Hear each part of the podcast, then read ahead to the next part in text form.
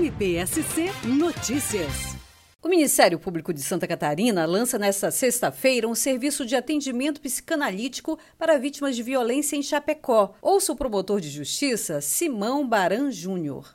As vítimas de crimes no Brasil historicamente foram negligenciadas em seus direitos. Pensando nisso, o Ministério Público, por meio da 14ª Promotoria de Justiça de Chapecó, na parceria com a Escola de Estudos Psicanalíticos, está lançando o Serviço de Atendimento às Vítimas, qual vai proporcionar atendimento terapêutico individual a elas, suprindo assim uma lacuna existente. As vítimas poderão ser encaminhadas pelas promotorias de justiça da comarca, delegacias de polícia ou pelos órgãos de atendimento do município. Ouça agora a coordenadora geral do Serviço de Atendimento Psicanalítico da Escola de Estudos Psicanalíticos, Conceição de Fátima Beltrão Fleig.